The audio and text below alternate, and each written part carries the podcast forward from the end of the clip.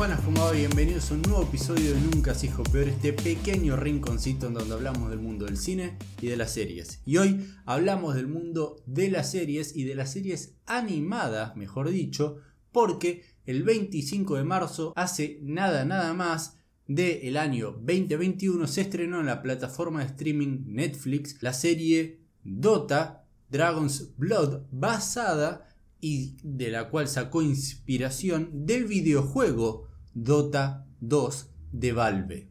Esta serie está coproducida por Netflix Animation y Studio Mir. Además, esta serie está creada, escrita y producida por Ashley Miller, quien fue coescritor en la película Thor de Marvel, como también en X-Men First Class. La productora Studio Mir también estuvo detrás y la pueden llegar a conocer y haber visto productos de esta compañía en Avatar The Legend of Korra, la película animada The Death of Superman y Mortal Kombat Legends Scorpion's Revenge, que pueden encontrar por acá, no sé en dónde salen las tarjetitas, en donde pueden ir a ver mi review de esa película. Por su parte, Netflix Animation es una subdivisión de Netflix que recién está arrancando y que no tiene productos tan conocidos y en sí no tiene tantos productos donde en realidad tiene muchos más en la lista, por así decirlo, de productos en desarrollo que los productos que bien ya están desarrollados y podemos llegar a tener acceso nosotros. Unos ejemplos de los productos en desarrollo quizás más importantes que tienen a la fecha pueden llegar a ser como la serie animada de la película que estaba por venir dentro de un par de meses nada más, dirigida por Zack Snyder, Army of the Dead, un producto animado de Cuphead Show que quiero imaginar que también saca inspiración del videojuego Cuphead y una serie animada de Magic the Gathering. Ahora, muy bien, Dota Dragon's Blood. ¿Qué me pareció esta serie en particular? Bueno, primero y principal, cuenta con una única temporada que se estrenó el 25 de marzo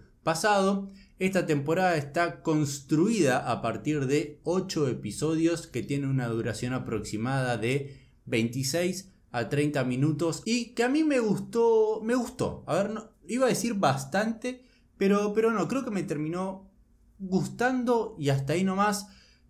Tuvo un pico, más que nada, en los primeros 3, 4 episodios donde dije, esto es espectacular, quiero empaparme y sentía la necesidad de empaparme de este mundo, de estos personajes, de lo que estaba pasando en esta historia en particular, pero ya de cara en los últimos 3 episodios sentía que la trama empezaba a caer de a poco, pero si bien en los últimos minutos vuelve a explotar todo de vuelta y dejándote ese pequeño interés que te tienen que dejar estas temporadas, si quieren ser exitosas y si quieren tener numerosas temporadas, ese pequeño interés de, ok, ¿qué me vas a preparar en la segunda temporada? Y voy a estar ahí para ver qué onda. Ya de por sí, la introducción a este mundo en el primer episodio, en la primera secuencia que estamos viendo, es bastante épica y además la animación está muy bien lograda, pero ojo, hay bastante mezcla de digitalización de 3D con 2D,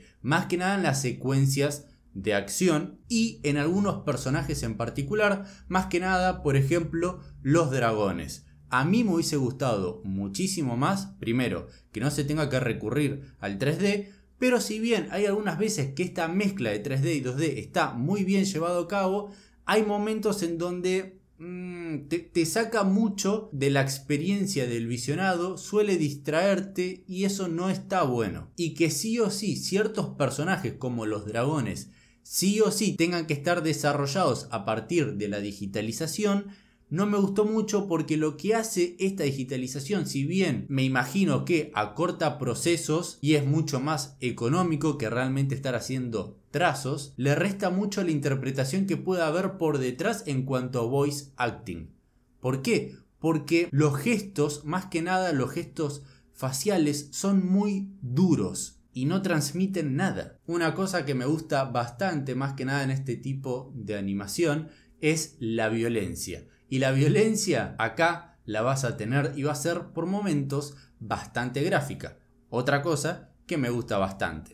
Como bien dije antes, en las secuencias de acción suele haber una mezcla entre lo 3D y lo 2D, más que nada cuando esas secuencias son muy ambiciosas y grandes.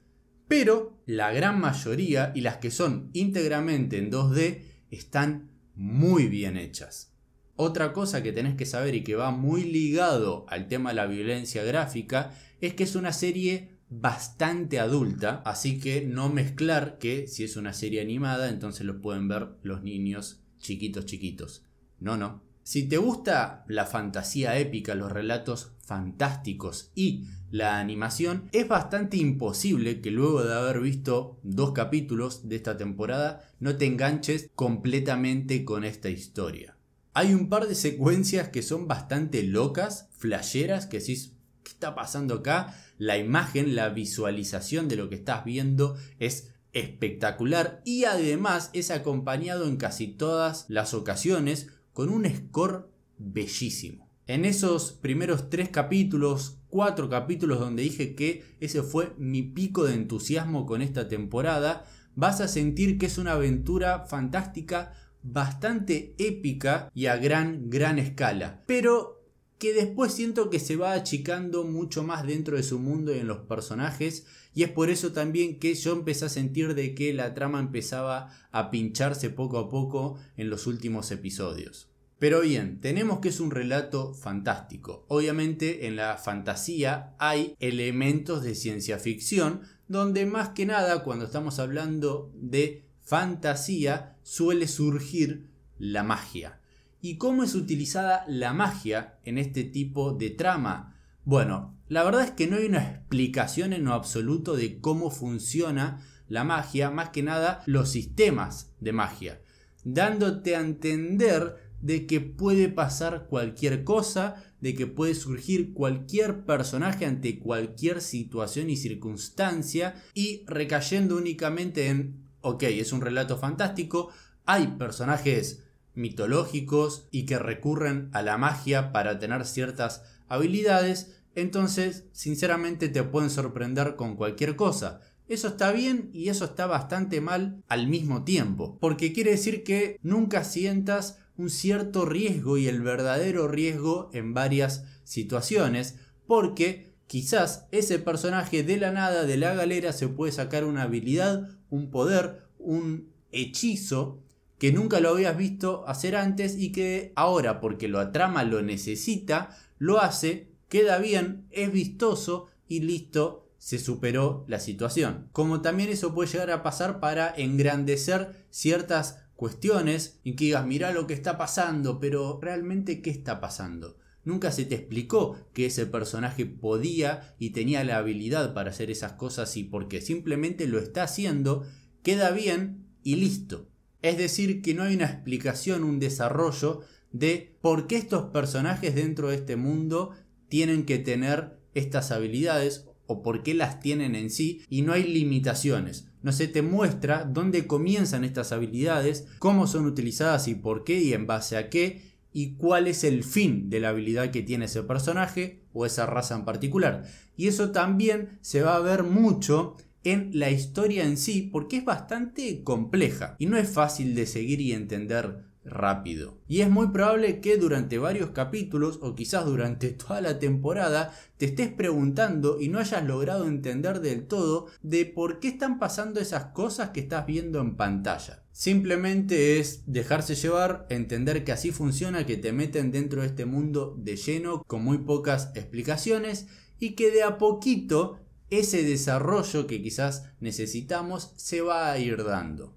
Así que bueno, esa fue mi opinión de Dota Dragon's Blood. La verdad es que si se llega a estrenar una segunda temporada, se llega a desarrollar, es probable que la vea, quizás hayan aprendido del el feedback que seguramente vaya a haber por parte de los fans y de la audiencia misma como también de los críticos. Algo que me quería preguntar es en cuanto a los jugadores de Dota. ¿Reconocen el mundo viendo esta serie? ¿El mundo que ustedes estuvieron jugando y aprendieron con los años de juego? Y por otra cosa, ¿logran entender más y mejor y tienen mucho más guiños y pueden apreciar más esta serie simplemente por haber jugado a este videojuego, yo la verdad nunca en mi vida lo jugué, he tenido muchísimos amigos que lo han jugado durante años siendo viciosos zarpado. Reconozco hace cuánto, 10, 12 años cuando los ciber eran un boom que se jugaba muchísimo Dota. Entrabas a los ciber y era respirar Dota. Así que esa era una de mis preguntas hacia ustedes, jugadores de Dota, si lograban reconocer en esta serie lo que ustedes tanto estuvieron jugando, los personajes, cómo están representados y si es en sí una fiel adaptación o es una libre adaptación del juego. El lore presentado en esta serie respeta al del juego. Así que habiendo dicho eso, me despido y ustedes la vieron, no la vieron, van a ver esta serie. Si la viste, ¿qué te pareció? Déjame acá abajo en los comentarios cuál es tu opinión que necesito y quiero saberla. Muy bien sabes de que si te gusta el contenido que realizo y las críticas que hago y subo en este canal, por favor suscríbete y ponele me gusta a este video y por qué no compartir con tus amigos cinéfilos, que eso ayudaría una barbaridad al crecimiento de este canal. Sabes muy bien que me puedes encontrar en Instagram como nunca hijo peor y que nos podemos volver a ver en un próximo episodio.